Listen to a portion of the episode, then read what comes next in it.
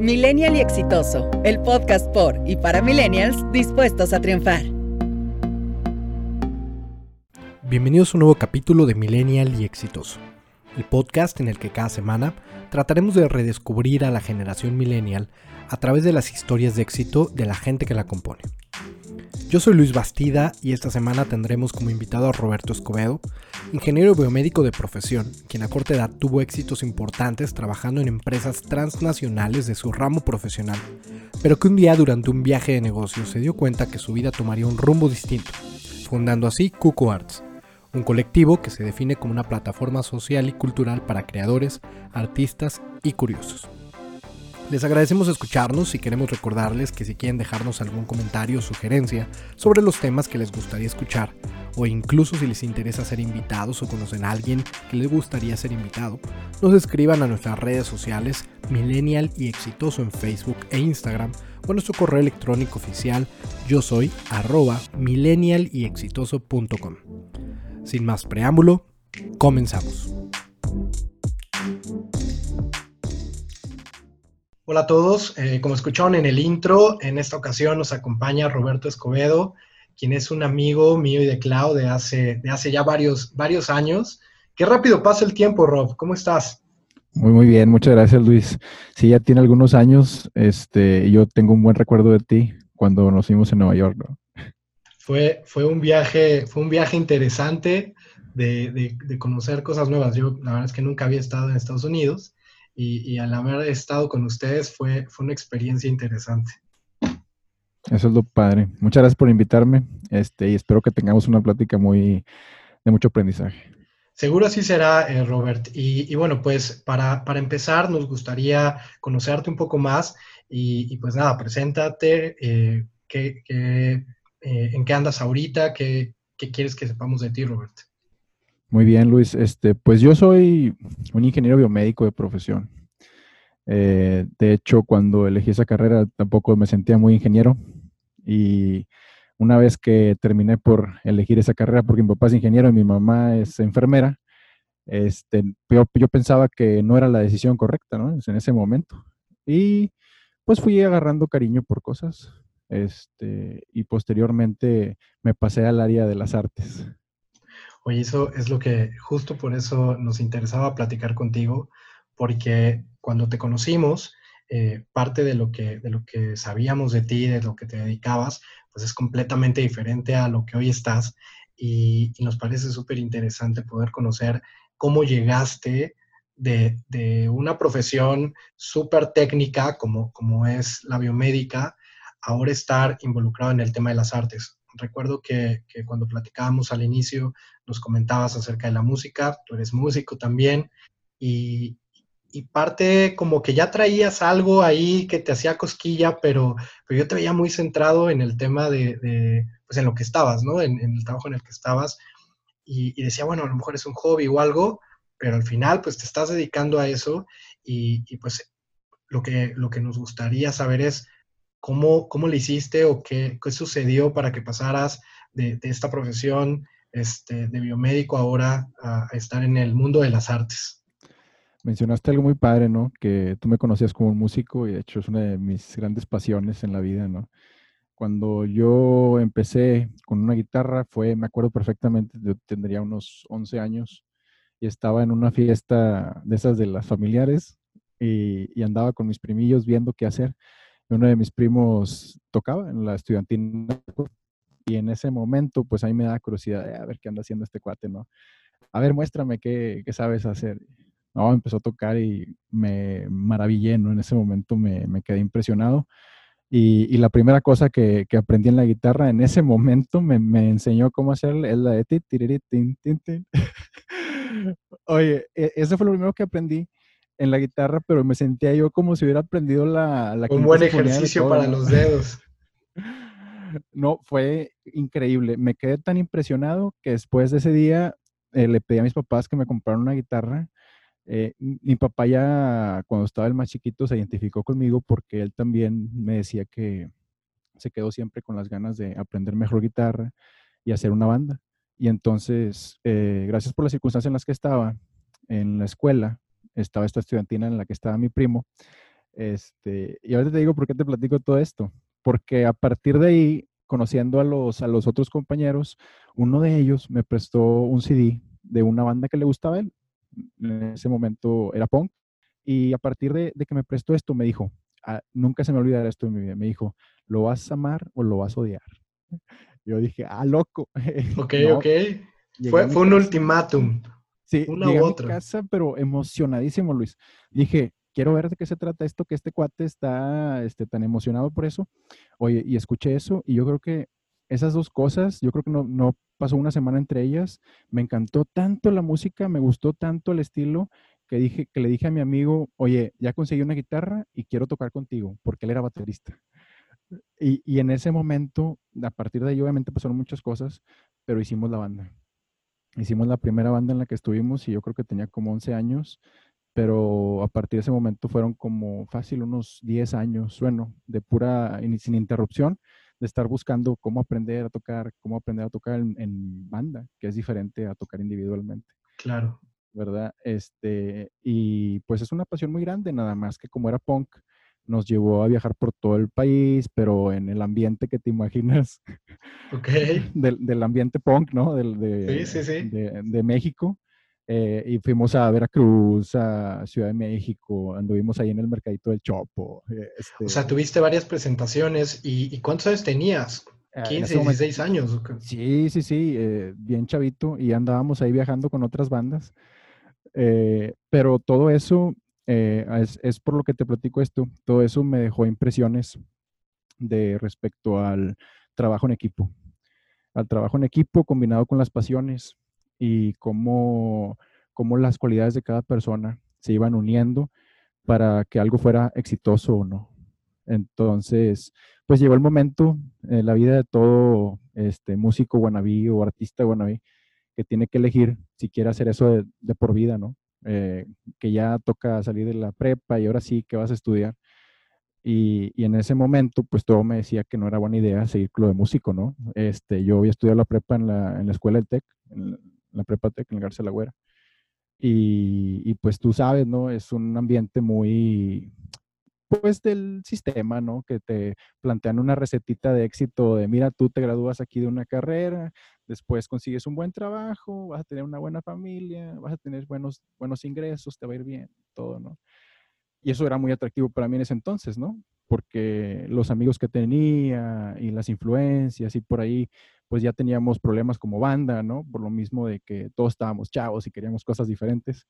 Entonces, pues terminé por elegir esta, esta profesión de ingeniería biomédica, pero en ese momento me marcó como una, pues como un momento de quiebre en mi vida, ¿no? Para mí se sentía como que estaba dejando ir mi sueño, ¿no? Algo que eh, respira, sientes, piensas todo el tiempo, ¿no? Que en este caso era la música. Y yo pensaba que lo estaba dejando ir, ¿no? Eh, en ese momento estaba algo triste, como te dije al principio, pero, pero después empecé a agarrarle cariño a la ingeniería biomédica porque, como te digo, mi mamá es enfermera, mi papá es ingeniero, entonces mi mamá me llevaba al hospital y mi, mamá, mi papá me enseñaba los cables, ¿no? Era una combinación interesante que, que, se unió justo en tu decisión de, de, ser este, especialista en biomédica. Sí, y en ese entonces no sabía, ¿no? Este, pero todo eso se, se va uniendo para, pues, sigues, sigues tocando, sigues queriendo hacer intentos por tener tus, tus bandas, hacer algunas grabaciones, que de hecho lo conseguimos después, hicimos otra banda. Eh, participábamos en los festivales de la canción del TEC, que es un evento que sucede cada año.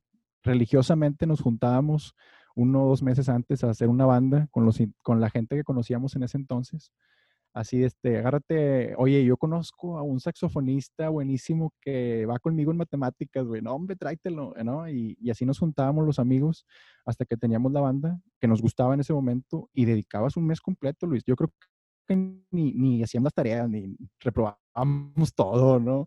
Con, con tal de, de, de que esa canción quedaba muy chida. Luis, nunca pasamos a la final, güey. Siempre nos quedábamos, nos quedábamos, nos quedábamos, pero pero ese ejercicio... Pero bueno, había, había entusiasmo y había mucho trabajo de por medio, ¿no?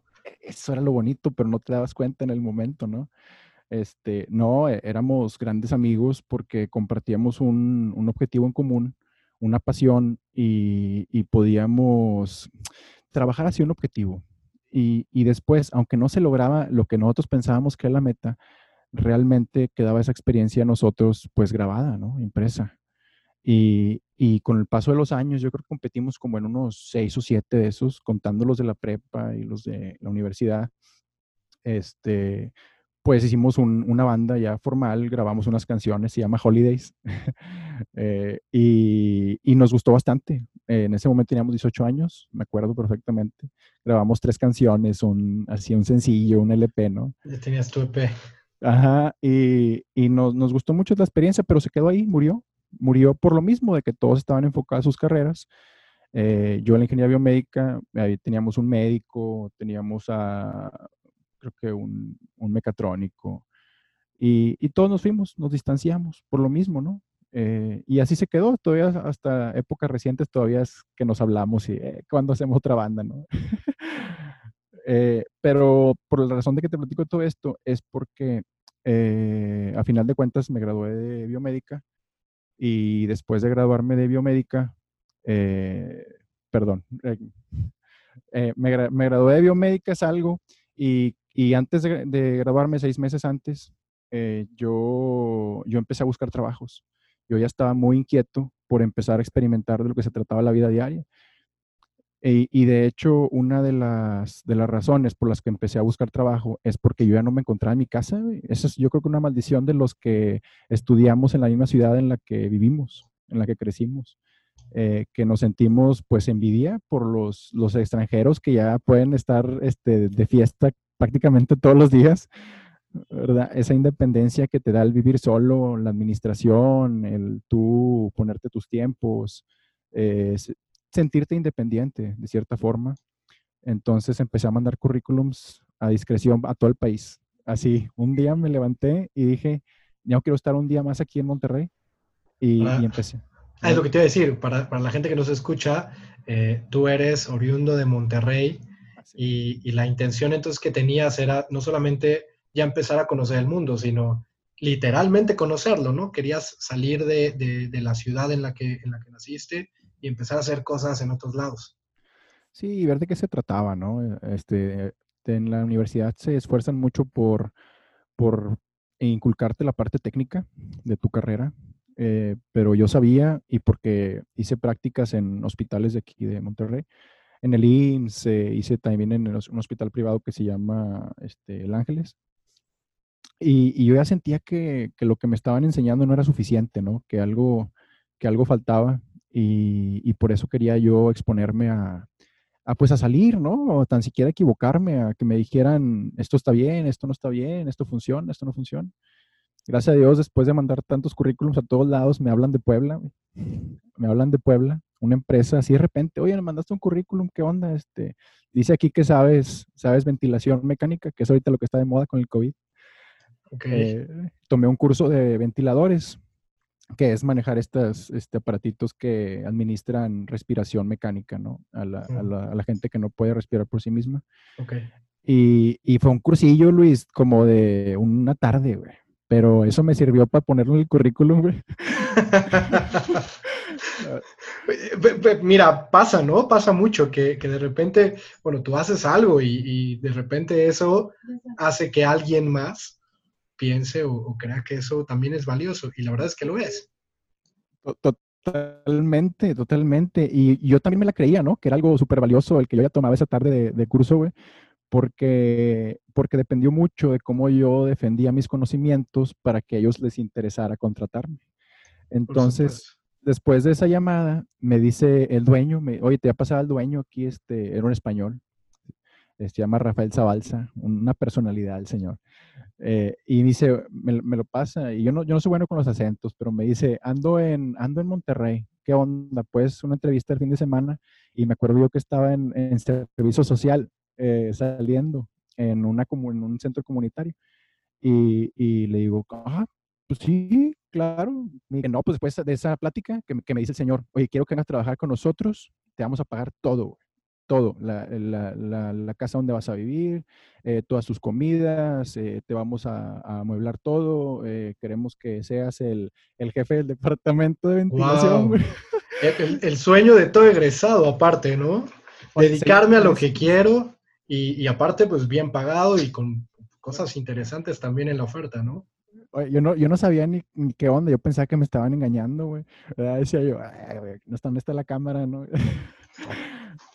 Seis meses antes de graduarme, Luis, se presenta esa, esa oportunidad y me, y me acuerdo que me dijeron, oye, te vamos a pagar 8 mil pesos.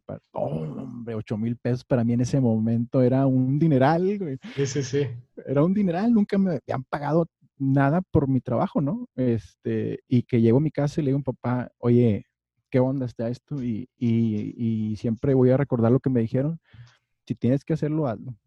Y, dije yo, ay, güey, entonces está de mi lado la pelota, ¿no? Yo, yo, yo, yo esperaba que me dijera, no, oye, no te vayas y la verdad, ¿no? O sea, te dieron toda la libertad. No. Vaya, vaya, mi hijo, y echa a perder, ¿no? O sea, hágalo. Y, y, y eso me, me, quedó muy marcado, porque así fue toda mi vida, ¿no? otras experiencias que tuve antes, que fueron, pues, no, no errores, pero pues este, cosas que te dejan sintiéndote mal, desamores, ¿no? Yo, yo, era de esa gente que tiene amores a larga distancia, por lo mismo que andaba viajando por todos lados con la música. Y, y no sé por qué siempre agarraba este, novias de otros lados. Y, y eso me rompió el corazón muchas veces. pero, pero así aprendes, ¿no? Y, y, por eso esta vez yo creo que no les costó tanto a ellos decirme, pues, pues veíaslo, ¿no? Ya saben que, que cuando menos aprendes y todo esto, este, y de ahí me fui a Puebla, Luis. Y, y, no sabes, yo creo que cambió mi vida a 180 grados totalmente porque me sentía desnudo. Yo, yo decía, chingado, tomé una tarde de ventilación. Ay, perdón por las palabras, pero te, tomé una tarde de ventilación y ya voy a ser el jefe del departamento de acá, ¿no? Sí, sí. Este, no, pues este, a estudiar, ¿no? Y también saqué mis libros, eh, todo a repasar la, las, las, bases de la, de la, ventilación y pues para pantallar, ¿no? Y, pues fueron por mí, me pagaron los vuelos, todo el show, ¿no? Yo me sentía rockstar, ¿no? O sea, con toda esa comodidad. Y, gracias a Dios, todo salió bien, eh, aprendimos muchas cosas en ese trabajo y conocí a la que era mi esposa en ese trabajo también. Eh, todo se juntó, Luis, todo se juntó. Fueron, fueron grandes cambios este, profesionales y de vida, ¿no? Sí, eh, definitivamente, como te digo, mi vida, haz de cuenta que yo no sabía, pero había cambiado si antes era blanca, ahora era negra, ¿no? O sea, era, era totalmente radical. Te sientes desnudo cuando empiezas a, aprender todo lo que haces, porque tampoco conocía Puebla bien. Yo había ido cuando estaba chiquito y solamente me acordaba, yo, yo era Boy Scout, yo Boy Scout y fui nacional en Puebla y me acuerdo, eh, me dejó una muy buena sensación. O sea, me, me, quedé con una imagen dentro de mí muy, muy bonita de Puebla que no me costó regresar y, ahora que estaba de regreso, pues obviamente no me acordaba nada, pero hazte cuenta que todo, Luis, era aprendizaje, a donde voltearas, la calle que caminaras, la gente a la que veías, eh, las experiencias en el trabajo, eh, tal vez eh, errores, todo eso, ¿no? Todo, todo iba contando, pero yo sentía como que todo estaba cayendo en un saco que estaba vacío, ¿no?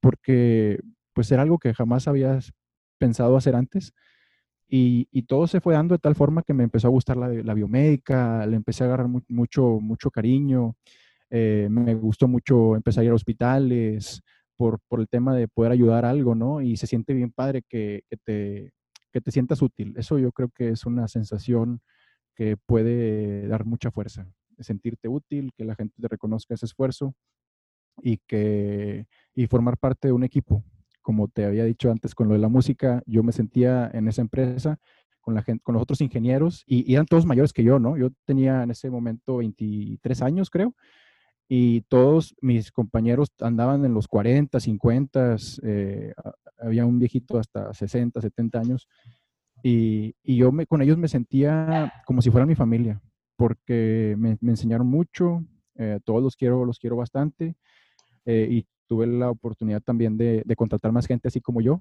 En cierto momento me dijeron, oye, pues eh, organiza tú aquí la onda, eh, tráete gente la que tú necesites. Y, me gustó bastante porque tuve la oportunidad de contratar compañeros de carrera. Algo que conversábamos con, con un invitado anterior, justo es este, este choque de repente generacional. ¿Te costó trabajo de alguna manera poder eh, digo, de inicio, porque después, bueno, ya se va, te van conociendo, te van, van conociendo tu trabajo, tu liderazgo, pero, pero de inicio te costó trabajo eh, hacer match con ellos. Sí, pues obviamente, eh, como todo, ¿no? Cuesta trabajo primero empezar a, conocer las personas, no imponiendo tu personalidad, sino pues tratando de, si llegas a un lugar nuevo, eh, pues decir, oye, ¿cómo, ¿cómo, ayudo aquí yo? ¿Cómo contribuyo? Mira, yo sé hacer esto, todo esto. Y yo creo que a partir de ahí te van aceptando. De hecho, algo muy bonito que pasó en ese lugar fue que la primera semana que llegué, Oye, pues yo como buen regio, güey, ya sabes con qué me fui, ¿no? Llegué con la carne de la Ramos. Sí, sí, los chicharrones y, todo, el chiltepín. Oye, y la primera semana, el, fin, el viernes me acuerdo, dije, oye, pues vamos a, conocernos todos y organicé la primera vez. Esa empresa tenía como unos 10 años, nunca se habían reunido todos y los invité a todos. Yo, yo quería conocerlos a todos, me, o sea, no, no tenía llenadera. Y los invité, fue una noche muy bonita, eh, nos conocimos todos gracias a, la carne asada esa que hicimos y, a partir de ese momento creo que todos me recibieron muy bien. A, donde volteaba, oye Roberto, mira, ven acá. Y, y todos mis errores, porque sí tenía errores, obviamente, mis errores o mis faltas, yo sentía como que se resbalaban, como que todos me querían ayudar todo el tiempo y, y eso a mí me, me, me dejó maravillado, Luis. Y, y, obviamente también ayuda el tema de que pues yo, imagínate, a los 14 años yendo de gira por todo el país, güey. Este, también en la secundaria, a mí me, me acuerdo que me agarraban para esos proyectos de, de, de, las secundarias. A veces tienen que arman equipos de, de, estudiantes para de estudiar. Se llama un proyecto Jason, que era un, algo que organizaba el TEC. Y te exponen ante adultos, ¿no? Explícales, oye, este proyecto de descongelación de los polos y todo esto explícaselo a, tus maestros, ¿no? Explícaselo a, gente que no conoces, pero que son grandes, ¿no? Cómo te relacionas con todos ellos. Y yo, y yo creo que todo eso suma, Luis. O sea, todo, todo va conectando en cierto punto para, para que en el, lugar en el que te encuentres tengas siempre las herramientas que necesitas para poder eh, aprovecharlo al máximo. Sí, es, una serie de, de acontecimientos que pasan y que en algún momento van a desembocar en algo, ¿no? Y, en este caso, pues justo es lo que dices, es una serie de experiencias que viviste, este tema de, la secundaria, las giras que, tuviste cuando tenías tu banda, la decisión de dejarlo y, dedicarte a una cosa nueva, el tomar un curso de una tarde y, que todo va desembocando en algo, ¿no? Y, algo que, que después ni te diste cuenta y ya sucedió no te das cuenta cómo pasan las cosas. Es como una película, ¿no? En la que solamente después de que ya pasaron, puedes mirar hacia atrás y decir, ah, mira, por eso fue aquello, ¿no?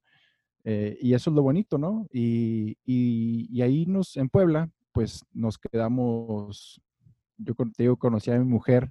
A mi mujer yo la conocí como una semana después de que llegué a Puebla. O sea, de hecho, en la carne asada esa, la que, la que te platico, ahí fue la primera vez que me acerqué a conocerla bien, a, platicar con ella, a saber quién era, qué le gustaba, sus intereses y todo.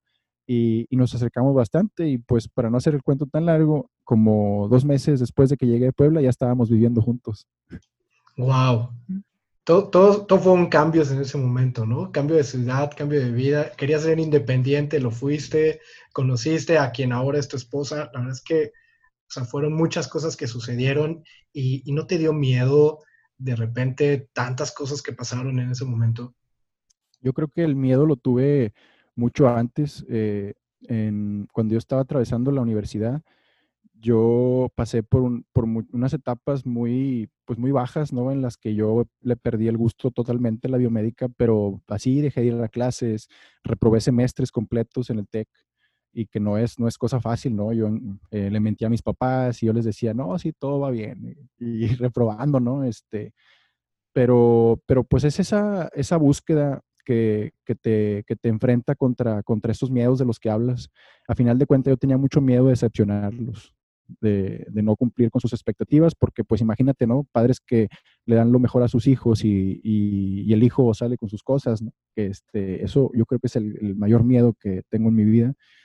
Y, y creo que al haber enfrentado eso, porque obviamente llegas a un punto de quiebre, ¿no? En el que tienes que enfrentar la realidad, lo, lo que está pasando. Y, en ese momento me di cuenta que sin importar lo que hiciera Luis, todo iba a estar bien. Eh, entonces, por eso es que me arriesgué después a, irme a Puebla con alguien que no conocía, con eh, un trabajo que, que nunca había hecho antes, pero todo salió bien y a, a poder prepararnos para, para, la siguiente decisión, porque siempre nos va a dar miedo, siempre, siempre va a haber que hacer un salto de alguna forma. Y, entonces la vida, a, mi experiencia, siempre ha sido como estarnos preparando. No sabes cuál va a ser el siguiente salto. Lo único que puedes hacer es ahorita aprovechar todo lo que tienes en el presente para sacarle el mayor provecho en aprendizaje, ¿no? En, en, revisar qué es lo que sientes, que cómo, cómo estás ah, influenciando a tu entorno próximo, a tu familia, a tus amigos y cómo eso te va a ayudar después. Y esto que comenta Robert me lleva justo a preguntarte ¿Qué sucedió después entonces? Tú ya le habías agarrado el gusto a la, a la biomédica, estabas en, una, en un trabajo que, que, te daba buenas oportunidades laborales, eh, tenías un equipo, eh, o, eh, estabas con gente que, con, la que, con la que estabas gustoso de estar y de trabajar. ¿Qué sucedió? ¿Por qué, por qué dar el salto? ¿O ¿Por qué hacer otra cosa? Ahí te va. Mira, pues hubo varios saltos ahí también. Eh, de hecho, ese trabajo así tan mágico como suena, nada más estuvimos seis meses ahí. Digo, ya hablo estuvimos porque ya en cierto momento ya consideraba yo y mi esposa, ¿no? O sea, yo y mi novia en ese momento. Ya vivíamos juntos y todo, entonces ya tomábamos decisiones como, pues más en pareja, ¿no? Oye, ¿qué onda con esto? Ella era la asistente del dueño de este español que te platicaba y ese cuate era muy voluble, ¿no? Se enojaba de repente, empezaba a gritonear, manotear a todos. Y, y entonces, pues a mí me preocupaba mucho mi esposa, ¿no? Y ella, ella terminó por, por la corrieron y, y, pues estuvo bien feo ese momento, ¿no? Porque la corrieron y digo, chinga, pues por otro lado yo tengo un buen trabajo, eh, todo, todo, marcha bien, cuestión económica y todo, eh, ¿qué hacemos? Y, y, en ese momento pues empecé a observar algunas actitudes que no me gustaron y me terminé por salir ahí. Y, y lo siguiente que hice de hecho, este trabajo también me, cambió la vida. Es, empecé a buscar trabajo un día después de que me salí de la otra empresa, Luis. Dije, me, voy a tomar la tarde libre este día. Me salí de la empresa. Y, me dijo, me dijo Anaí en ese momento, me dijo, no, pues relájate tantito, mañana mandas currículum, si vas viendo. Oye, ma mandé el currículum esa tarde, ni siquiera, ni siquiera dije, bueno, pues de una vez, una empresa que estaba por la casa de su mamá, que se llama Arcanum, era igual, de biomédica, ¿no? Daban servicio a los hospitales, mantenimientos, todo esto. Y, y lo mandé el currículum. Oye, al día siguiente que me habla el que ahora es uno de mis mejores amigos, de hecho fue mi padrino en mi boda, me, me habla en ese momento, se llama Carlos Young, me habla y me dice, oye, este, tengo tu currículum, ¿qué onda? ¿No quieres venirte aquí a, a una entrevista? Y yo, pues, pues bueno, va órale, pues nos vemos ahí, ¿no? Y, y, el día, o sea, había pasado un día de que me saliera otro trabajo, llego a la entrevista, Luis, o sea, la tarde después de, que me salió el trabajo, y empezamos a platicar así como están platicando ahorita y todo, oye, pues mira, yo, yo hice esto, el otro, este, él también es egresado del TEC, entonces nos, nos, nos, encontramos bien, empezamos a platicar y todo, compartimos canciones, mira, a mí me gusta esto y el otro, y me dice, quiero que te quedes a trabajar con nosotros, tú eres lo que necesitamos, y yo, ¿qué? ¿Ya? Así de fácil, ¿dónde firmo? ¿Qué? No, no, me rápido, me presentó al dueño de la empresa, Juan Carlos del Río, el señor, señorazo, eh, fue uno de mis grandes maestros en cuestiones de, pues, de organización, de administración, eh, y entonces empecé a trabajar en esa empresa, duré otros seis meses, me fast forward, pero en, duré seis meses en esa empresa que, me dejó muchos aprendizajes, porque me llegó la oportunidad de mi vida, y así lo digo yo, porque a partir de esto todo cambió. Eh, resultó que Metronic, una compañía multinacional en la que tú me conociste que trabajaba, eh, abrió una vacante en Puebla. Ellos no tenían eh, servicio directamente, tenían un distribuidor y querían empezar con esta nueva estrategia. Oye, abrieron la vacante, Luis, y en ese momento, pues, uno está inconforme, ¿no? Ya yo ganaba 10 mil pesos en ese momento y decía, no, yo quiero más y quiero más, este, quiero, quiero, quiero crecer, quiero hacer una, una maestría, etcétera, etcétera. Y, y pues resulta que, que, en ese momento apliqué para la vacante y, y casualidades de la vida, Luis, y, y, es algo bien padre que me gustaría platicar. Resulta que yo estaba compitiendo por esa vacante con uno de los chavos, compañeros míos que yo había contratado en la otra empresa. Los dos, y éramos colegas, ¿no? O sea, los dos nos habíamos graduado en el mismo semestre, todo. Eh, de hecho, es uno de mis grandes amigos. Ahorita está viviendo él en Australia, se llama Iván Berino. Eh, lo quiero bastante y, y, en ese momento estábamos compitiendo, Luis. O sea, los dos sabíamos que, que, uno de nosotros iba a quedar con la mejor oportunidad de su vida, porque imagínate, Luis, ahí te va el nivel. En ese momento iban a 10 mil pesos, la vacante pagaba 25 mil, te daban coche de la empresa, eh, te daban viajes, eh, las prestaciones, fondo de ahorro, o sea, todo, todo así la maravilla. Es, eh, digamos que si, si lo pude haber puesto como un caminito del, profesionista, ese era como el, como el, ya siguiente paso, ¿no? Llegar a es, esa empresa en la rama de biomédica, yo creo que es la, empresa, el, el, punto más alto. O sea, si entras a Metronic, no, hazte cuenta que nunca te van a correr, güey. A menos de que secuestres al presidente o algo así, ¿no? O sea, ya, ya tienes tu vida asegurada. De hecho, mucha de la gente que trabaja ahí tiene más de 30 años trabajando en la empresa. Por lo mismo, los cuidan demasiado, los premios que te dan son viajes, todo pagado, no solo para ti, sino para toda tu familia. Eh, entonces, por ese momento me, me, emocionaba mucho llegar ahí. Y, y, para darle fast forward, pues resulta que me, me seleccionan a mí, ¿no? Eh, eh, para esa vacante. Y, y, empecé, empecé ahí, no, pues yo no me la creía, la verdad, o sea, era como un sueño. Eh, obviamente esos procesos son tardados y yo creo que estuve seis meses en espera de que una entrevista tras otra, tras otra, tras otra. Y a final de cuentas, pues me quedé con la vacante y eso creo que también influyó a mi amigo porque él se fue a Australia a estudiar una maestría y se quedó allá trabajando, ¿no? Justamente pasa eso, ¿no? De repente a lo mejor en ese momento dijo, híjole, perdí esta oportunidad y tal, y se abren nuevas oportunidades, se abren nuevas visiones y, uno nunca sabe. Sí, e, y eso, y eso es lo bonito. En ese momento, eh, pues me sentí igual que como cuando llegado a Puebla, ¿no?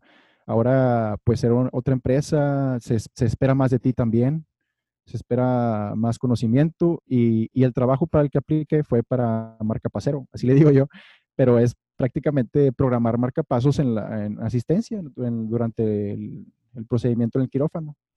Y pues en ese momento también era como un miedo, ¿no? Oye, vas a meterle, vas a tener conectado al, al, corazón del paciente en tu computadora y todo depende de ti, porque hay momentos, y ya platicando más de, de eso en específico, hay momentos donde tienes la vida del paciente conectada en la computadora. Hay pacientes que son 100% dependientes a la, a la energía que tú le estás mandando. Entonces, si haces algo mal, o se desconecta, lo que sea, haz de cuenta que quedan ti. y, y, está bien dramático, ¿no? Esa situación. Entonces, pues tienes que prepararte con mucho temple, este, estar tranquilo todo el tiempo, y son otra, otro set de skills que tienes que ir desarrollando. Y, y que se van haciendo, ¿no? Que las vas, las vas este, abordando una por una. Estuvo muy padre todo eso, estuvimos en Puebla un rato. Luego, otra cosa que me cambió la vida, Luis, fue que a partir de ahí, Puebla estaba muy, muy difícil. Había muchos distribuidores, que yo casi no vendía, nunca había vendido en mi vida, y ahí me pedían vender, o sea, conseguir los marcapasos yo, ¿no? Ir con los doctores y, y empezar a promocionarles el, el, aparatito que nosotros vendíamos y todo, que es el mejor del mercado, tengo que decirlo pero, pero también agarré esta otra experiencia de no solamente hacer un servicio para alguien, sino ahora ir, ir de puerta en puerta eh, conociendo gente que yo no, que no conocía y ofreciéndoles algo, ¿no? Esa experiencia con las ventas y me encantó, Luis, me encantó por, por cómo, cómo iba conociendo gente y cómo empezábamos a formar equipos desde cero. Eso me fascinó y me, me, gustó tanto que me dijeron, oye, ¿no quieres irte a, me acuerdo perfectamente, estaba yo en Monterrey porque ya me estaba aburriendo ese trabajo por lo mismo de que yo estaba desmotivado porque no vendía tanto. Estaba en Monterrey, me vine de contrabando sin avisar, porque ese era el otro chido, que ahí empecé yo a aprender de qué se trataba el home office, porque en Metronic no tenía, no tenía oficina en Puebla y todo era virtual. O sea, tú te conectabas a una llamada el lunes y, y, el viernes hablamos, ¿no? O sea, échale. Y tú sabes cómo organizarte, cómo, cómo, cómo hacer tu agenda, cómo llegar a tus resultados y a veces pues también se prestaba a poder eh, irte de, de, la ciudad sin que nadie supiera, ¿verdad? Porque pues estabas conectado por llamada y me acuerdo que estaba en Monterrey, hasta, hasta eso, nos vinimos a Monterrey de viaje, eh, yo y mi esposa, y, y, y bien chistoso porque me dicen, oye, pues ya sabemos que no está viendo la cosa bien en Puebla, ¿te gustaría irte a Cancún, allá a hacer un análisis de mercado, a ver cómo está la cosa por allá? Porque no tenía Metrónica antes de negocio allá. Yo dije, ¿qué? ¿Yo? Eh, sí, o sea, como, ¿por qué me dice a mí? Dice, no, pues hemos visto que tus habilidades este, personales te pueden ayudar y bla, bla, bla. Y pues me mandaron a Cancún, Luis. Imagínate a Cancún a, analizar un mercado que pues yo tampoco conocía, ¿no? Ir a, pues ve de puerta en puerta ya a los hospitales, eh, entérate de quién está haciendo qué, eh, dónde puedes vender y hazme un, un, análisis este, de la oportunidad, ¿no? Vale, vale, o no la pena empezar por allá, si conseguimos a un distribuidor o lo que sea, y ya era mucha responsabilidad para mí, ¿no? O sea, porque yo antes estaba acostumbrado a puro servicio, ¿no? A hacer lo que te decían, y ahora tú tenías que empezar a proponer. Y ah, dices, ah, caray, esto yo no lo conocía, no lo había saboreado antes. Y en ese viaje a Cancún, no, imagínate, llegas a Cancún y, y rentando carro de la empresa y todo pagado y los viáticos y, y, y, es algo, perdóname, déjame. No, no, no te, te preocupes. déjame, le abro el perro porque se quedó encerrado. No te preocupes. Perdón, Luis, es que entraron y dejaron una puerta cerrada. No te preocupes, Roberto. Continúa la idea desde donde Sí, claro que sí. Bueno, este, bueno, pues llegué a Cancún, como te decía, y empecé a hacer esta exploración. Y, y la, la, exploración me, me llevó a, conocer bien eso, pero también a poderles dar a ellos lo que estaban buscando de mí. Y eso me abrió muchas puertas, Luis. Haz de cuenta que después de eso, me, me, vieron como la capacidad de poder hacer esa, esa, labor y entonces me empezaron a mandar a más lugares. Ya no me quedé en Puebla, me mandaron a trabajar a Querétaro tres meses. Eh, yendo todos los lunes me iba en la mañana, a las 5 de la mañana, tenía que estar allá a las 8 y vivía en un hotel y los viernes me regresaba a Puebla. Tres horas de camino en el Arco Norte. Eh, me sabía esa autopista como la palma de mi mano y así estuvimos, empezó como tres meses, pero estuvimos como unos seis meses, yo creo así. Eh, y, abrimos un proyecto muy grande para la empresa ahí en Querétaro y eso pues fue otro palomita porque después me mandaron a León, ganamos una licitación nacional muy importante y que también gestionamos desde cero, ¿no? O sea, el, el trabajo era, era bien chistoso porque te decían, ve a tal lugar y, consigue el cliente, ¿no? O sea, hazle como quieras, o sea, tú, tú dime qué hay que hacer. Así me decía mi jefe y que lo aprecio bastante también, Ricardo Telles, me decía, vámonos para allá y vamos a conseguir la cuenta. No, pues órale. Y, eso me empezó a ayudar bastante a mí, primero, entender qué necesita la gente de ti y luego ya poder, poder ofrecerles algo. Y, y eso, pues, no es más que la experiencia, ¿no? Ganamos esas, esas licitaciones y todo, y eso me abrió la oportunidad para regresar a Monterrey. Abrieron un puesto de, ahora sí, de, de sales rep, de representante de ventas en Monterrey, y que eso es ya como el, el top, ¿no? En la empresa de Metronic después de yo haber sido eh, ingeniero de servicio, ahorita ya me, me estaban ofreciendo el puesto de representante de ventas y que es mucho mejor pagado, comisiones, eh, o sea, ya la gente que vive de representante de ventas ya, ya, ya, o sea, debe dejar de preocuparse por la parte monetaria, ¿no? Eso es lo que les interesa a ellos, que tú estés contento todo el tiempo, ¿no? Que te sientas satisfecho. Y, y, pues yo ya a los, creo que tenía como 20, 26, 27 años, una cosa así. Porque aquí en Monterrey creo que llevamos cuatro, sí, como 26, 26 años, nos vinimos para acá, para Monterrey otra vez. Este, con mi esposa se, se juntaron todas las cosas porque ella tampoco estaba, eh, ella venía saliendo entre trabajos, de hecho fue donde se conocieron nuestras esposas, ¿no? En Volkswagen.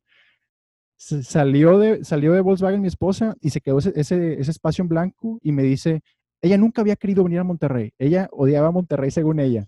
Sí, sí recuerdo que, no, no, era la más fan del, del, de estar en Monterrey, ¿no?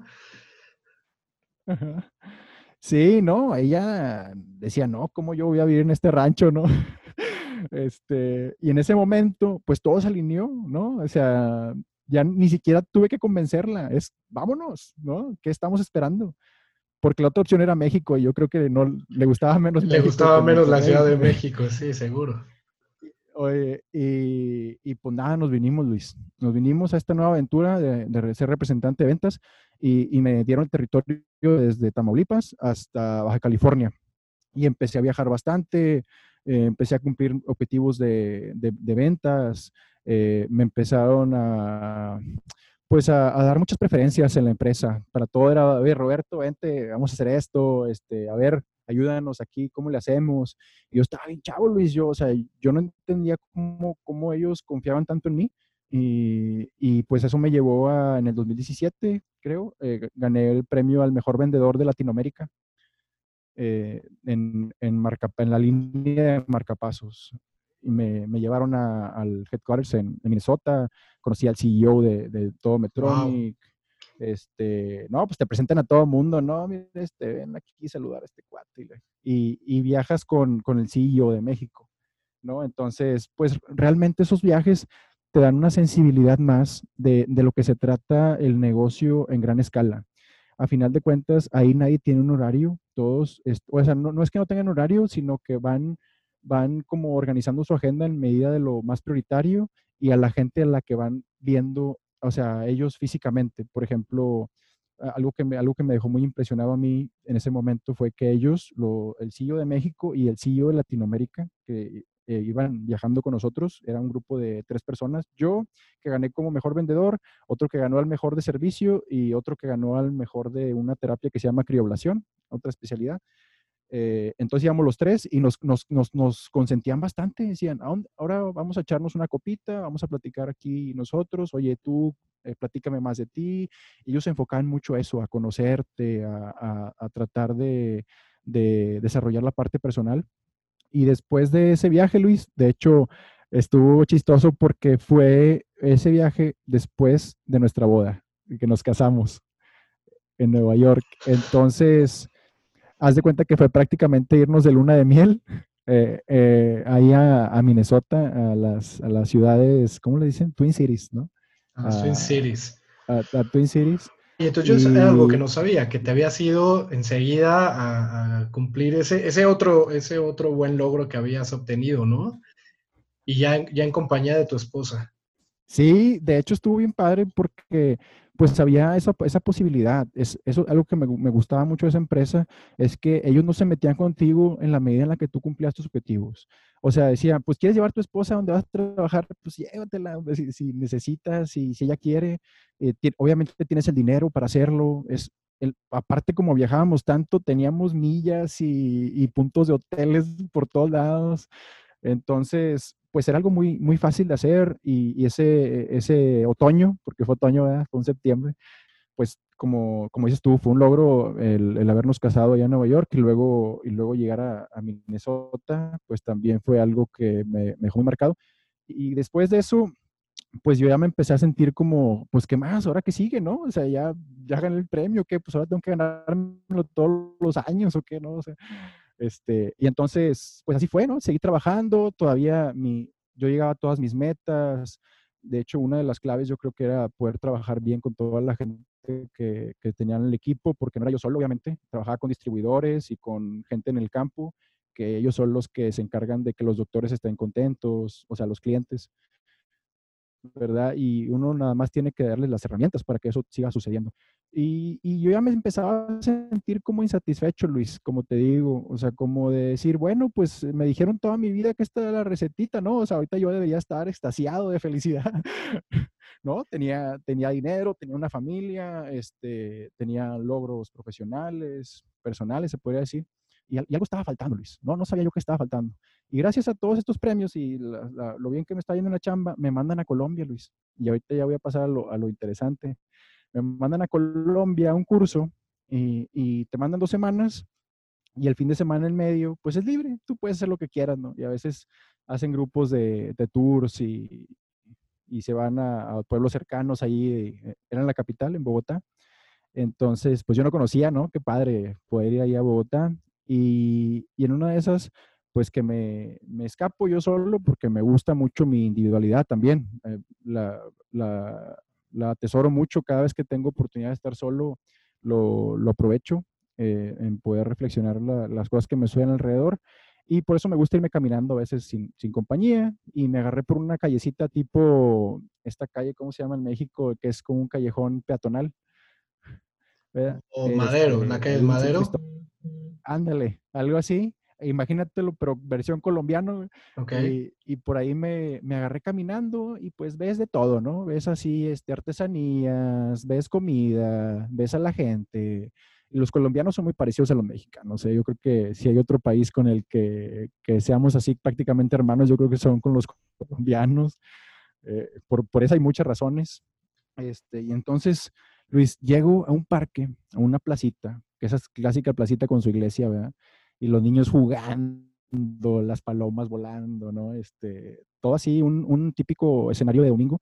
Y en ese momento que eh, alzo mi vista y veo, veo unas pinturas, unos óleos así grandísimos, como unos tres metros por dos, o sea, enormes, colgados en un árbol, ¿no? Y, y, muchos otros puestos así en el suelo.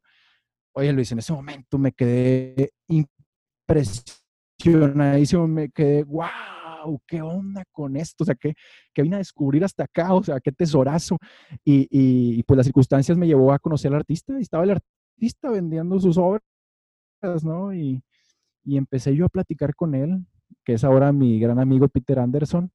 Me empezó a platicar, Luis, su historia de cómo él había eh, viajado por todo el mundo para tratar de, pues, hacerla en el mundo del arte, ¿no? Eh, con, en España había dejado trabajos en galerías, pero todo me lo contaba de una forma muy amarga, muy así, muy triste, muy como nostálgica, de que hablaba de que tenía que haber dejado pinturas ahí olvidadas porque le cobraban más traérselas que, que, venderlas, ¿no? O sea, puras, puras tragedias. En España, se fue a Estados Unidos y no le pagaron no sé qué cosas, y, decía, y luego regresó a Bogotá y, y las galerías cobran una comisión muy alta, que decía, a mí me, me, conviene más estar vendiendo yo aquí en la calle que, que ir a llevar mi trabajo a las galerías, que se supone que es el sistema tradicional, digamos, el equivalente para, para, mí, que era biomédico, de estar con una, una, empresa, el caminito, ¿no? Para él, el caminito de artista era que una galería vendiera su trabajo y él se sentía muy triste porque pues no, no sucedía esto.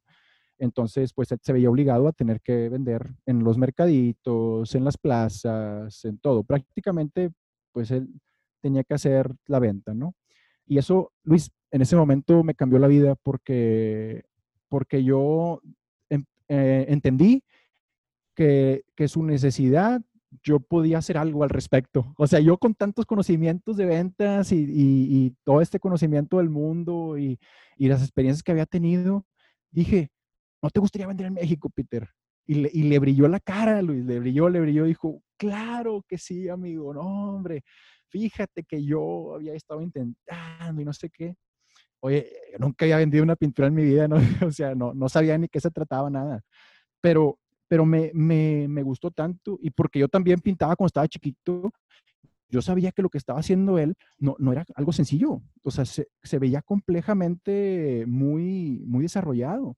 Okay. Y entonces dije, a, fuerza, mira, yo vine hasta acá, hasta Bogotá, y en pleno siglo XXI no puede ser posible que yo me haya tenido que parar enfrente de ti para, para conocerte, para conocer tu arte. Porque ahorita ya existen muchas herramientas, ¿verdad? Para otras industrias que te ayudan a poder prácticamente descubrir algo que no conoces y poder comprarlo desde lejos, ¿no? O sea, ahorita me estaba platicando mi papá que mandó a pedir no sé qué cosa de China, un traste o no sé qué.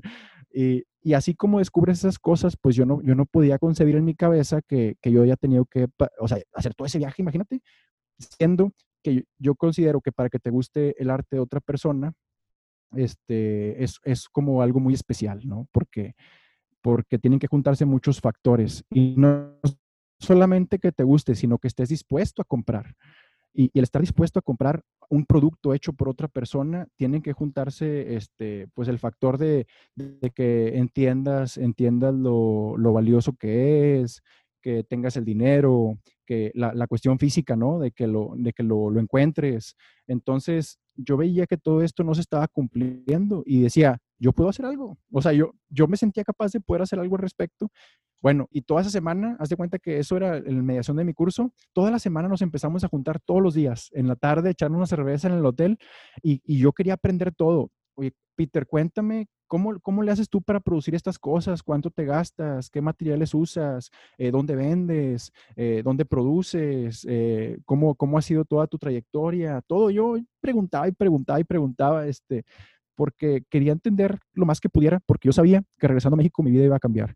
Y entonces el viernes, antes de regresarme, antes de tomar el vuelo, lo, si, si nos, nos, citamos ahí en el hotel otra vez para comer juntos y esta vez invité a su familia, llevó a su esposa, a su hijo, y, compartimos la comida y estuvimos platicando y todo, y, y, y, me, dice al final, Roberto, quiero que te lleves estas, estas pinturas a México para que empecemos el, negocio juntos. Y me dio así un, tubo totote de dos metros, e iba yo en el, en el, en el aeropuerto, este, pero en ese momento me sentí yo como que había encontrado oro, ¿no? Como que aparte el hecho de que él haya tenido la confianza, primero de platicarte todo lo que, lo que él sabía de, este negocio y de, de su arte, y luego darte la confianza todavía de darte sus obras para que empezaran a hacer algo a un personaje que, que digo, había conocido una semana atrás, ¿no? Y, y, el hecho de, de, haber tenido esa confianza también debió haber representado en ti no solamente ya el tener la visión, sino ya un compromiso incluso con, con hacerlo, ya no solo por ti, ahora también por él, ¿no? Eso es lo más valioso, Luis, diste el clavo de cómo, una persona, como dices tú, que, nos conocemos hace una semana, puedes confiar tan ciegamente en alguien, ¿no? De, entregar tu trabajo y saber que eso va a tener frutos. Pero pues, ese fue uno de los, de los altos de los que hablábamos, que dan miedo porque regresando a México, pues todo era muy padre, ¿no? Decir, ah, mira, me traje unas obras y voy a venderlas y todo regresando a México me cayó el 20 de que pues no, yo no sabía qué, qué, onda con el arte, ¿no? ¿A quién le voy a vender esas pinturas? Y, y cada una costaba mil dólares, güey. ¿Quién le vas a vender una pintura de mil dólares? No, ni, ni, yo los pagaría, para serte honesto, ¿no? O sea, yo no tengo mil dólares para pagar en una pintura.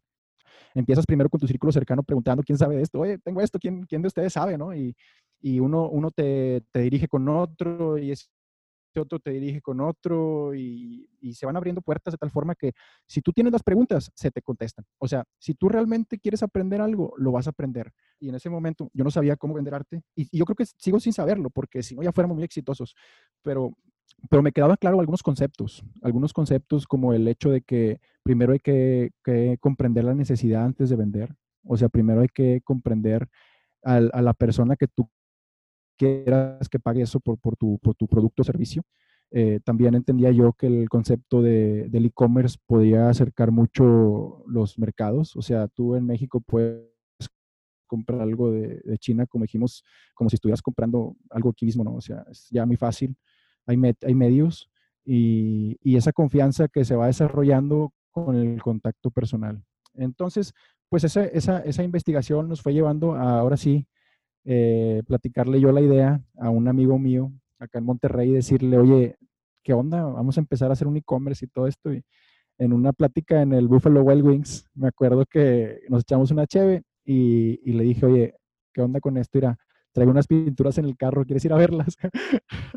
y me dice, y estuvo bien chistoso porque pues como dealer, ¿no? O sea, fuimos al carro y mira, ah, mira mis pinturas, ¿no? Y de que, ah, oye, se, se maravilló tanto, dijo, oh, están con ganas y él era programador. Entonces, en ese momento, yo creo que hicimos la mancuerna que nos llevó a fundar Arts, que Arts significa Cultural Collective. Y, de hecho, esa es la otra cosa que, me gustaría explicar, que otra de las, de las situaciones que comprendíamos era que el concepto del colectivo estaba desaprovechado. ¿Qué, es un colectivo? Un colectivo es, es que cada quien aporta sus, sus habilidades para el beneficio de un colectivo, o sea, de, los demás. O sea, en ese, en ese grupo de personas, cada uno pone lo que sabe hacer, ¿verdad? Para que todos ganen juntos. Entonces, yo, yo veía desaprovechado eso en el arte, porque en el arte sucede que se segregan mucho los artistas. Hacen grupitos, eh, o algunos se van individuales, no, todos están bien densos, nadie sabe qué está haciendo, yo voy a hacerlo solo, ¿no? Siempre, eh, siempre hay un ego, ¿no? En los, en los artistas. Eh. Es impresionante, Luis, es impresionante porque, porque no, no lo justifico mucho, yo lo justifico porque el desarrollar un estilo y, y ser como disciplinado hacia él, eh, lleva mucho sacrificio, es mucho sacrificio, así como como tal vez yo me enfoqué en desarrollar la parte de las ventas en mí, eh, el desarrollar un estilo artístico, sea cual sea la disciplina, es un montón de disciplina. Y lo hemos visto en muchas películas y series, ¿no? Todo lo que los, deportistas, lo que los artistas entrenan y, practican y están experimentando, eh, todo eso se ve reflejado en sus obras y servicios. Entonces yo decía, bueno, ¿qué, qué pasaría si, si en vez de dividirnos, eh, hacemos todo, todo en un mismo lugar. O sea, imagínate que pudieras enterar a un lugar, Luis, donde todo fuera descubrimiento, ¿no? O sea, que no fueras a... A ti te gusta, por ejemplo, Rufino Tamayo, por decir alguien, ¿no?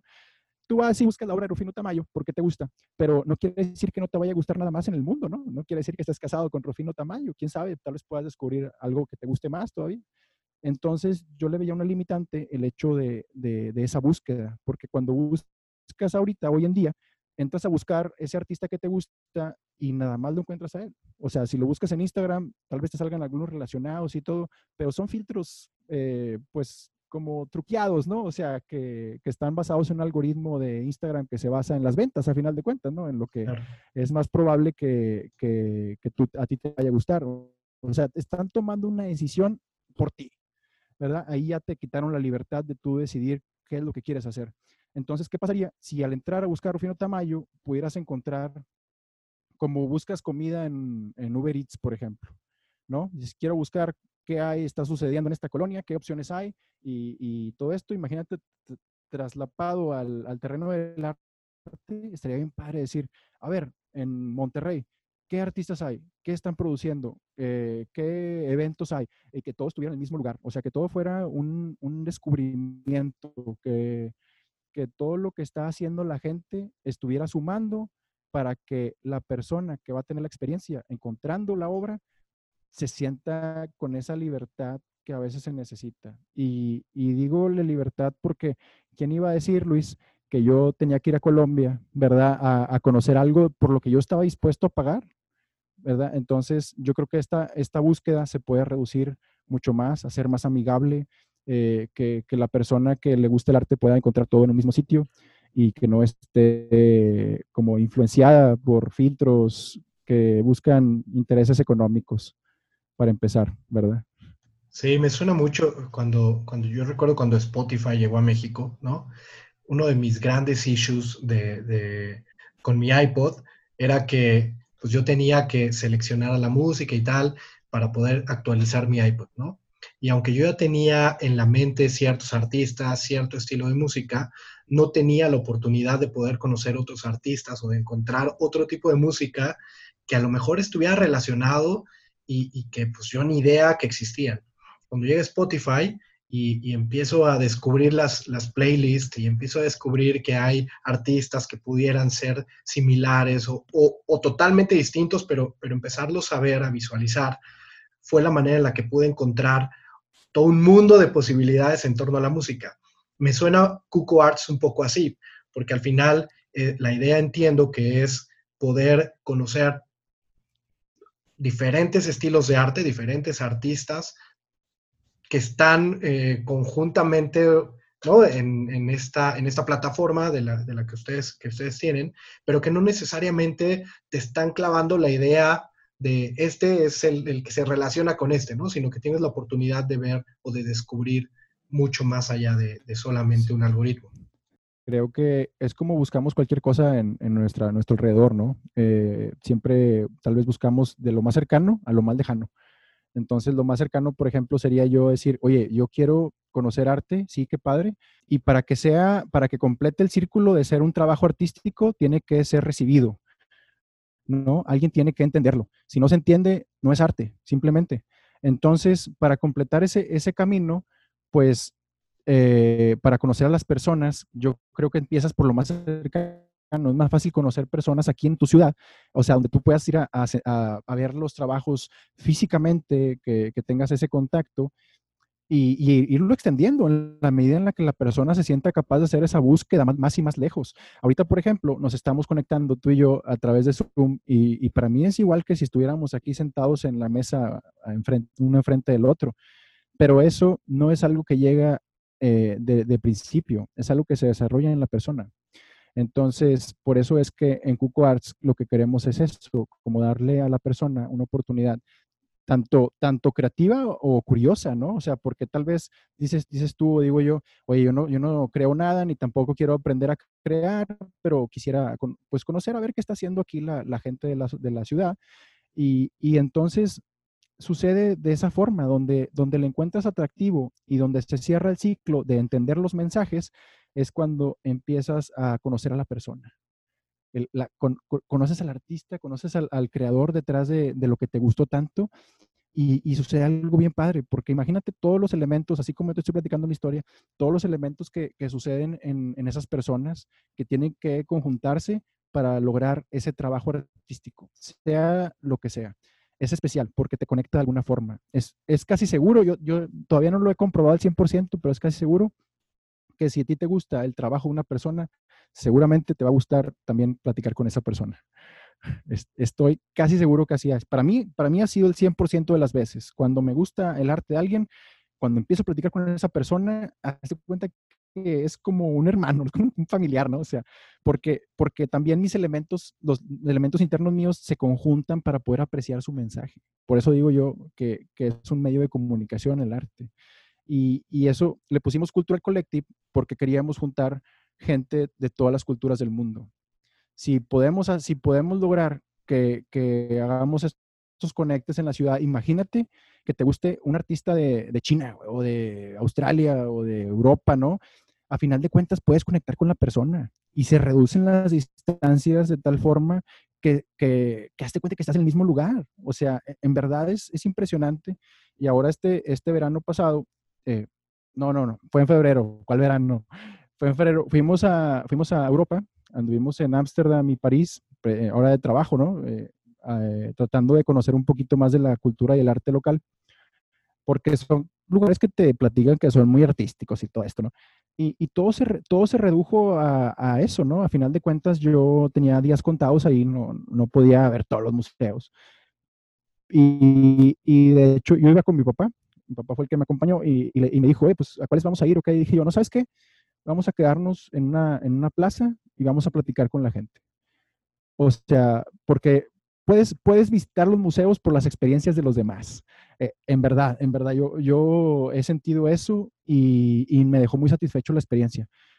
Porque haz de cuenta que sin importar de dónde fuera la persona con la que estaba platicando, eh, compartías un gusto ya por la ciudad, por, por la gente que te rodeaba, por obviamente los museos, pero todo eso era un pretexto, Luis. Entonces, yo creo que conecta mucho la gente, se, se, como que se caen todas las, las, barreras que existen entre nosotros, se deshacen, Luis, cuando empiezas a querer conectar con alguien y, el mundo cambia. O sea, el mundo se hace un poquito más grande para ti porque ahora sabes que lo que tú sientes, lo que tú piensas eh, es, es compatible con lo que otra gente en otras partes del mundo también está sintiendo. Y yo creo que va relacionado con la época en la que estamos viviendo ahorita, del, corona, en la que por primera vez en la historia de la humanidad, todos estamos pasando por lo mismo. Todos estamos en las mismas circunstancias, todos nos podemos entender y todos comprendemos que, hay algo que nos está acercando de alguna forma, ¿no? Ahora todos podemos eh, empatizar con los demás y yo creo que esa, eso hace el arte desde, desde siempre, nada más que por el sistema y por, porque así funcionaba. Yo no, no, sin fin de criticar, ¿verdad? Eh, todo lo, lo ¿cómo le, ¿cómo le diría? Lo monetizamos. Todo queremos que, que el éxito sea en base a, lo monetario y si no es exitosamente económico, entonces decimos que no es, que no es bueno. y, yo creo que esta situación de la empatía y de, del entendimiento todavía tiene mucho, mucho, mucho que desarrollar en nuestra civilización y creo que es lo, el, el siguiente, la siguiente etapa en la que la, la que vamos a alcanzar. Creo que, que es súper eh, noble también todo lo que, lo que estás haciendo, porque no solamente es, como, como dices, es buscar un éxito económico y para ti y para la gente que está dentro de ese colectivo, sino también poder generar ciertas conexiones que, que de repente las perdemos y que, y que hoy afortunadamente, con, con, a pesar de una situación en la que todos estamos aislados y en nuestras casas, ¿no? Derivado del coronavirus, con la tecnología puedes lograr esas conexiones, ¿no? Utilizando los canales digitales y, pareciera, o, yo en algún momento escuché que eso iba a deshumanizar eh, ¿no? las relaciones. Yo creo que al contrario, nos está acercando incluso a personas y a cosas, a situaciones que, que no estábamos dispuestos o con el tiempo o con las ganas de querer descubrir. Y me parece que Cuco Arts hace eso, ¿no? Eh, toma, toma el arte como medio para poder, para poder humanizar esta, también esta conexión con la gente y, que entonces puedas crear una red bien interesante de personas que están buscando eh, lo mismo, ¿no? No solamente comprar y vender arte, sino generar otro, otro tipo de conexión, de empatía, lo, lo dices tú. Es, es realmente lo que más me motiva. Esperemos que algún día lo podamos también reflejar en la, en la plataforma, porque obviamente todo va caminando en la medida que, que, nos desarrollamos también como, como el concepto, ¿no? O sea, cómo vamos contagiando este concepto a los demás y tratando también de, de ser, pues, conscientes con lo, con lo monetario, ¿no? Que a final de cuentas es lo que ayuda a desarrollar la tecnología también en este momento. Obviamente, además de las personas, que de hecho todo, todo el equipo, y ahorita lo vamos a mencionar, todo el equipo que ahorita trabaja conmigo, yo, realmente lo respeto mucho a todos, son amigos eh, de la prepa y de la universidad, eh, que cada uno sabe hacer una, una eh, no sé, no, no solamente una cosa, sino que son gente que, que, tiene varias habilidades y todas las utiliza para poder cumplir este, este, este fin. Y otra cosa que te quería decir, Luis, es que también hay una gran diferencia y es un gran salto el hecho de haberme salido de, la, de Metronic, de lo que estábamos platicando. Llegó un punto después de un viaje a Canadá, de hecho, eh, fuimos a Vancouver de, del primer aniversario de nuestra boda, de hecho en septiembre de 2018 fuimos a, Vancouver y, es un lugar que siempre había querido conocer, dentro de, mis, de lo que yo sabía de ese lugar, y de lo que me gusta a mí, me encanta a mí el mar y me encanta el bosque. Entonces, eh, en ese lugar se, se, conjugan las dos, es donde, donde llegan este, las, las, grandes montañas, ¿no? Y desembocan en, en el Océano Pacífico. Eh, me encantó, me fascinó ese lugar, la gente es muy amable, eh, también todo el tiempo estuve, estuve, manejando, entonces pues estás en contacto con, con, el, con, el, sistema, ¿no? O sea, estás en contacto con, con su, su, sociedad, su forma de, de, dirigirse unos a otros. Son gente muy amable, que se preocupa mucho por, por los demás. Eh, y eso me, me, marcó bastante porque pude conocer varios artistas y a mí me gusta mucho ir a los museos en las ciudades, entonces pues eso me dejó tan impresionado que después de, de ese viaje yo le dije a mi esposa, dije, no sé cómo, pero yo creo que mis días en Metronic ya se terminaron. Así, y entonces en septiembre mismo decidí eso. Mi esposa, yo creo que todavía no, no está tan de acuerdo que haya renunciado así, porque le dije y, y, viajé a México, yo creo la semana de haber regresado y, y renuncié. Renuncié, así, me, me, dijeron, oye, ¿estás seguro? O sea, ¿estás seguro lo que estás haciendo? Este, ¿Estás consciente, no? O sea, que porque me, me, acuerdo que me decía Ricardo, la persona esta que te hablé, que era mi jefe, ahorita ya es el, el CEO de México, él, en, en, la línea de marcapasos, eh, le fue muy bien, una persona muy dedicada, muy, muy trabajadora. Me dijo, eh, y, y, se me va a quedar esto para después, me dijo, eh, eh, ¿tú te imaginas saliendo de esto después? O sea, sé que estás pasando por un mal momento, pero ¿te imaginas tú, si, si quitamos esto, volviendo a, a ser como eras antes? Y le dije, no, ya, mi, o sea, ya soy otra persona. O sea, ya, yo ya me sentía que, que no podía regresar a, a, ser el que ganaba los premios y que... Ya, ya no veías marcha atrás a este tema, o sea, era una decisión ya tomada y, que incluso lo que dices es, y ya no me veía retrocediendo o intentando otra vez eso mismo, ¿no? No, exacto.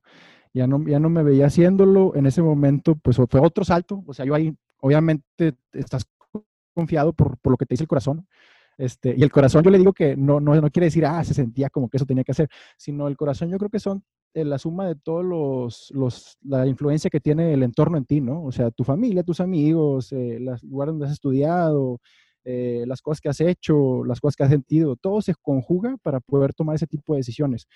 Y no estaba yo seguro que iba a pasar, ¿no? Me salí de trabajar nada más así y, y todavía Cuco no, no era nada. O sea, ya teníamos casi dos años trabajando, porque empezamos en febrero del 17, cuando me junté con mi socio, este, la conformamos y todo, pero en septiembre del 18, Cuco no era nada, o sea, y, pero en mi cabeza, en mi cabeza eh, era como, ah, bueno, sí, me salgo y ya va a jalar, ¿no?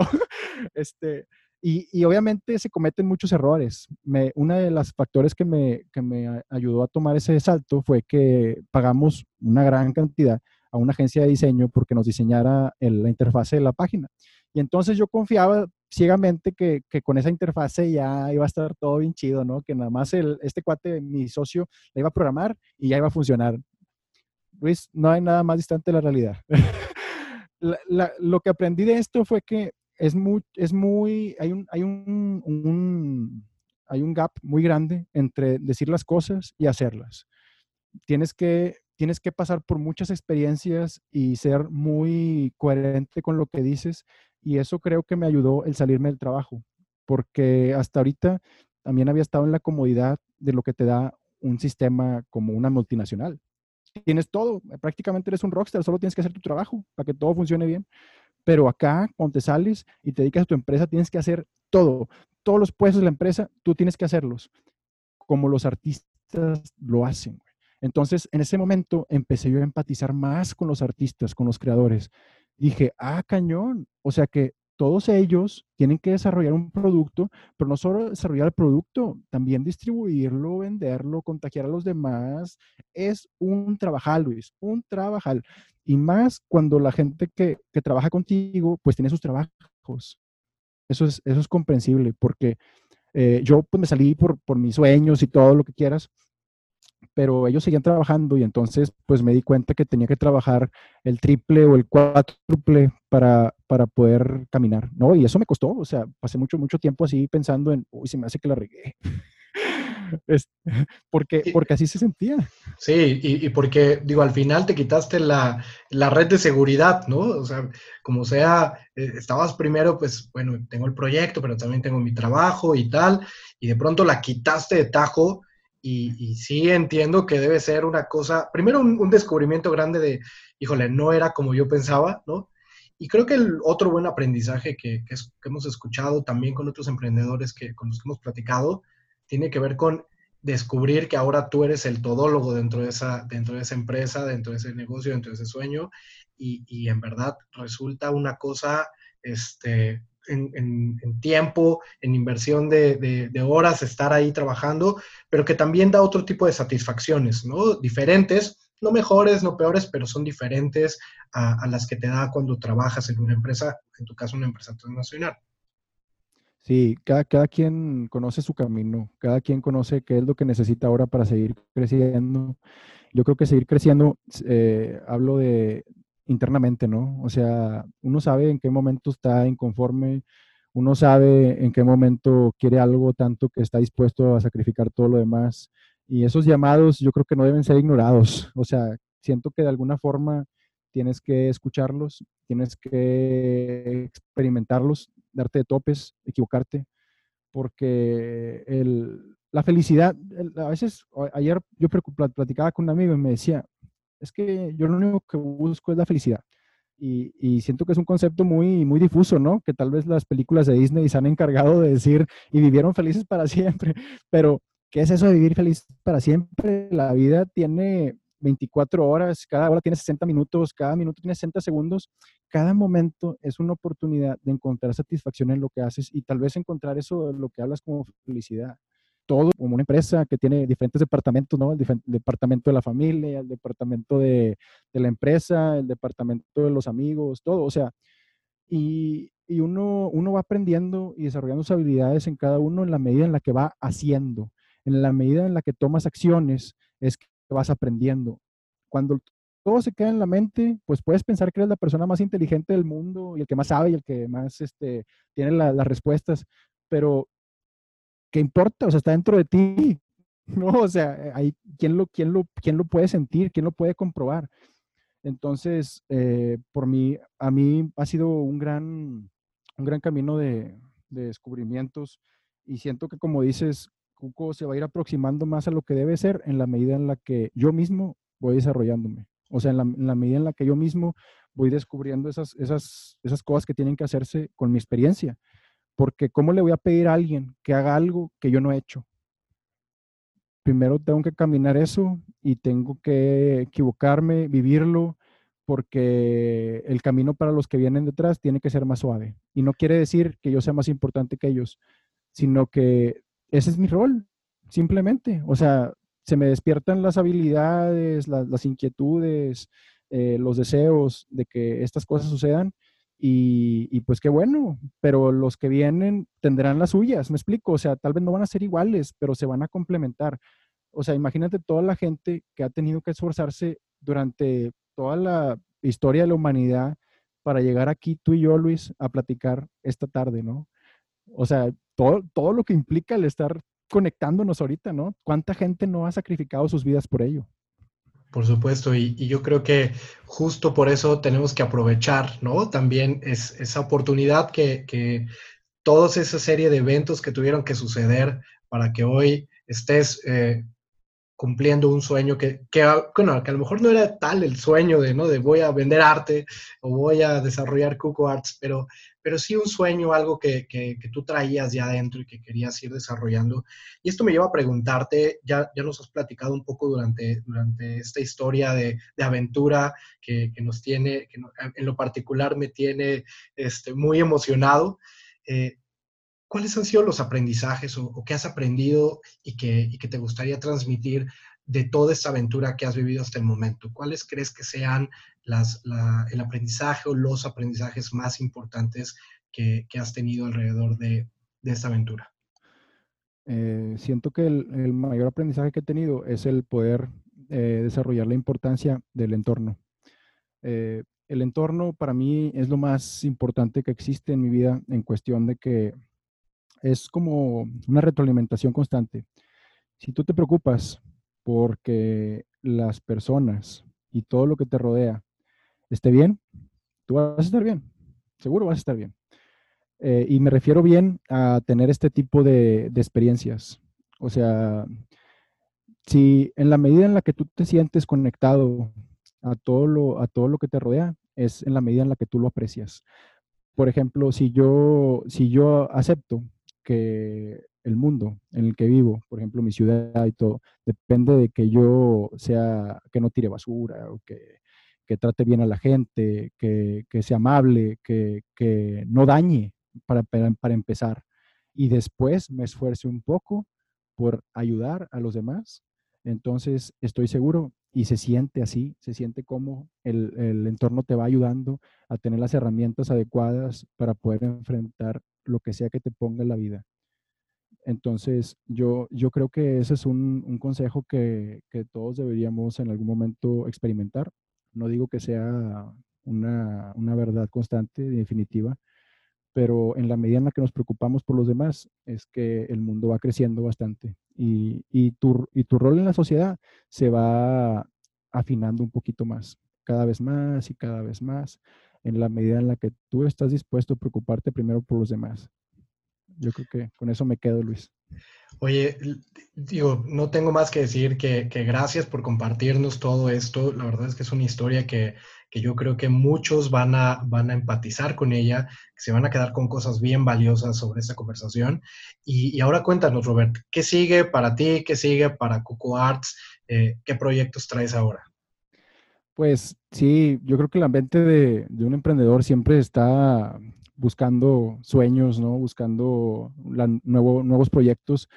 Y también me nutro de, estar escuchando a otras personas, así como tú. Eh, entonces, ahorita estamos igual desarrollando proyectos a, corto, mediano y largo plazo. Igual un programa donde podamos escuchar las experiencias y los mensajes de todos los creadores, primero locales y luego ya nos vamos un poquito más lejos, estar así como estamos y yo que, yo creo que eso es lo más valioso del arte y que es el motivo principal por el cual cualquier persona, después de no haberte conocido, pueda comprar alguna obra tuya. Eso es a, corto plazo. A, mediano plazo estamos desarrollando la plataforma y la aplicación ya de Cuco Arts. Eh, de hecho, con el, con el gran trabajo que están hechos nuestros colaboradores, mis amigos del alma, eh, ellos creo que son el, motivo por lo que todo vaya avanzando.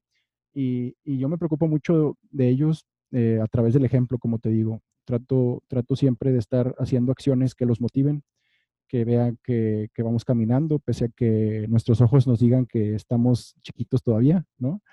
Eh, y, yo creo que a través de eso vamos creciendo. A, largo plazo, pues yo me imagino y la verdad es que siento que, vamos a ir por ahí. Eh, a mí me gustaría mucho vivir en Israel. Entonces, yo, yo espero que pronto cuando la plataforma pueda lanzarse bien concretamente en México, podamos llevarlo a Europa. Eh, de hecho, ya hicimos lazos en Europa con una empresa en París, que es igual, así como nosotros, también es una, una magazine digital que, quiere compartir este mensaje eh, actual, eh, moderno de conexión, el arte y la sociedad. Y también en Ámsterdam. En Ámsterdam me encontré con que hay artistas y gente muy abierta, que me siento muy empático con ellos, tengo grandes amigos por allá y, yo creo que, que Europa, Europa nos da el ejemplo de una sociedad conectada. O sea, ellos están en otro nivel de conexión, me, refiero a, lo cerca que están unos de otros. No quiere decir que aquí estemos menos conectados, pero ellos físicamente están conectados. O sea, los puedes viajar en tren a cualquier lado y eso creo que, tiene, tiene mucho que enseñarnos. Tiene mucho que enseñarnos eh, respecto al aprendizaje que, que tenemos que desarrollar como sociedad, ¿no? Porque obviamente ellos tienen oportunidades, ¿verdad? Y cosas que mejorar respecto al sistema financiero, pero al sistema humano, Luis, yo siento que van, llevan mucho terreno recorrido todavía. Los, los europeos tienen algo muy especial. Toda, toda la historia han estado en guerra, eh, toda Europa, y ahorita están llegando al punto donde tienen que unirse para sobrevivir. Entonces, creo que va a empezar lo más grande por ahí y yo espero ya en, no sé, yo creo que el próximo año ya vamos a estar por allá. Pues muchísimo éxito, Robert. Eh, estoy seguro que te va a ir muy bien. Eh, independientemente de las decisiones que tomen, de, las aventuras que decidan eh, ahora abordar, yo estoy seguro que les va a ir muy bien. Así les ha pasado hasta ahora. Y, justo habla un poco de, esta idea de éxito. Tú lo mencionabas hace un rato, ¿no? Y, creo que ustedes lo han, lo han llevado muy bien. Tú, Robert, lo has llevado muy bien. No solamente pensar en el éxito de una sola manera, sino tratar de, verlo de diferentes eh, ángulos y compartirlo también con otros. Creo que eso es lo, que me dejas a mí, que no solamente es un tema de, ser exitoso tú, sino también poder ayudar a otros a que obtengan ese éxito. Y, la verdad es que súper, súper valioso lo que nos compartes, este, Roberto. Mucho éxito en tus siguientes proyectos. Y para pasar a la, siguiente sección, yo te comentaba que, que nos compartieras algunos libros o algunas eh, series o películas que, consideres que, le pueden gustar a nuestro público, ya sea del tema en lo que tú estás ahora, de los proyectos en los que estás. Si nos quieres recomendar un libro de, biomédica, también con todo gusto lo vamos a poder, este, lo, leeremos o lo pondremos en la lista. Y, pues nada, eh, cuéntanos, ¿qué nos quieres recomendar en esta ocasión, Roberto? Me gusta bastante tener una playlist, actualizada con descubrimientos, así como tú. Este, entonces, pues, si les puedo recomendar un grupo, chéquense Minus de Ver. Es una banda de Seattle que se acaba de retirar el año pasado y nos tocó estar ahí presentes. Y los conocimos a ellos. Para mí fue un sueño cumplido poderlos haber conocido. Este, y son muy, muy buenos. tienen una onda así, rock alternativo bastante creativa. El género se llama Math Rock por la, por la forma de las canciones. Y creo que les puede gustar bastante. Otra cosa mm, no menos importante es que yo estudio Kabbalah. Kabbalah es el, estudio de nuestro deseo de recibir constante, ¿no? Eh, y entonces la, la Kabbalah explica el mundo como, como dos fuerzas, ¿no? Una fuerza que, que, da y una fuerza que recibe. Nosotros somos la fuerza que recibe, los humanos. Y la fuerza que da, pues la puedes llamar naturaleza, la puedes llamar Dios, la puedes llamar como quieras, ¿no? Como te diga tu, tu religión o creencia. Eh, entonces, pues todo, todo va, va apareciendo a partir de eso. En la medida en la que nosotros nos acercamos más hacia el otro extremo, que, que es muy difícil hacerlo, la única forma de hacerlo es a través de, de un colectivo. Está, está interesante, porque la única forma de no pensar en ti, la única forma de hacer algo por alguien más es realmente eh, estar dentro de un, grupo de personas que están todo el tiempo pensando en eso, en intentando, como es como un entrenamiento de poder, poder exceder nuestras capacidades de querer todo el tiempo para mí, para mí, para mí, para mí, y empezar a preocuparnos real en acciones por los demás. Es eh, interesante, entonces el libro que les recomiendo es de Kabbalah, eh, pero se llama Kabbalah para principiantes. Del, el doctor Michael Lightman es el autor, él es nuestro maestro, él está en Israel. Este, yo creo que ya sea que crean o no en cosas espirituales, te puede, puede ayudar bastante el, el, entender esta perspectiva del mundo, ¿no? En nuestras cualidades como, como criaturas, ¿no? Como, como esta, estas, este, digamos, entes que poblan el mundo, pero que trabajan al contrario de todos los otros sistemas de naturaleza, ¿no? O sea, ¿dónde ves que los animales eh, coman más de lo que necesiten o exploten a los demás para, para su propio bien, las mismas plantas, cómo se relacionan entre ellas, hasta, hasta los sistemas naturales, los ecosistemas. La única criatura que va en contra de todo eso es el hombre. Entonces, y, será algo que tendremos que, ir aprendiendo eh, hasta en pro de nuestra supervivencia como, como humanidad y, también en pro también de, pues de los demás seres vivos y, de nosotros mismos como personas. Y, te agradecemos mucho la recomendación, Robert. Eh, algo que platicaba con, con Clau es que nos, nos, gustaría muchísimo que en alguna siguiente ocasión nos pudieras hablar más acerca de este tema, eh, que, seguramente mucha gente se también está tratando de conectar con, con un tema espiritual, ¿no? Y, no, no es para menos, en un, en un mundo, eh, ya lo hablabas tú, ¿no? En donde el sistema siempre quiere más y más y más y más. Eh, ahora con, con, este tema de, del Kabbalah, la verdad es que creo que puede ser una buena manera también de, de poder ir desarrollándonos como, como seres espirituales y como seres humanos, como personas que somos, ¿no? Sí, al final de cuentas un ser espiritual es un ser compuesto por más de una, una persona, ¿no? O sea, digamos que no es, no es algo así tan místico ni nada, simplemente imagínate que las experiencias de todas las personas que, con las que te has relacionado toda tu vida ya, ya forman parte de ti en algún punto, ¿no? Simplemente es reconocer esas influencias y aplicarlas en tu vida. Buenísimo, Robert. Pues eh, lo último sería platicar un poco, y, esta sección es, muy rápida, te, comentaba al principio que, esta, esta, iniciativa tiene que ver también con el redescubrimiento de nuestra generación. Y lo primero que te, me gustaría preguntarte es, ¿qué se te viene a la mente cuando se habla de millennials? Eh, ¿Qué es lo primero que, tú piensas? Y cómo esto incluso conecta con, con, todo esto que nos has platicado durante, durante este programa, Robert. Sí, para mí millennial significa otras personas que como yo compartimos eh, algunos contextos históricos, ¿no? Eh, crecimos y vivimos en, con ciertas circunstancias, nos gustan algunas cosas similares, eh, igual nos disgustan algunas cosas en común. Este, pero, pero más que esto, yo no soy muy fanático de las etiquetas, para ser honesto, pero, pero aún así reconozco esta similitud como algo positivo, en el que yo creo que es más fácil que podamos empatizar unos con otros. Y nos deberíamos de sentir orgullosos de eso, ¿no? O sea, a final de cuentas, eh, el haber compartido una cierta época de crecimiento nos define en, en, relación unos a otros, ¿no? Eh, cómo, cómo, las experiencias de los demás también nos está afectando eh, a nosotros como personas. Y si mi compañero millennial le está yendo mal, a mí me está yendo mal de alguna forma. Yo no, puede ser que yo me sienta bien si puedo sentir que alguien está sufriendo, ¿verdad? O que alguien no está contento, o alguien no está satisfecho. Y, yo creo que, pues primero, como te dije al principio, para conectar tenemos que ir de lo más cercano a lo más lejano. Y en este caso, los más cercanos son otras personas como nosotros, ¿no? Otros, otros millennials que compartimos algunas experiencias en nuestra vida, eh, este camino difícil, que como dices, a veces no, nos juzgan antes de, de, de conocerlos y ya hablan de que no, sí, los millennials no, no entienden cómo es el mundo y todo esto, ¿no? Eh, pero, pero yo creo que a partir de eso hay una gran oportunidad, ¿no? O sea, cómo, cómo las personas vamos conectando con los demás es en esa medida.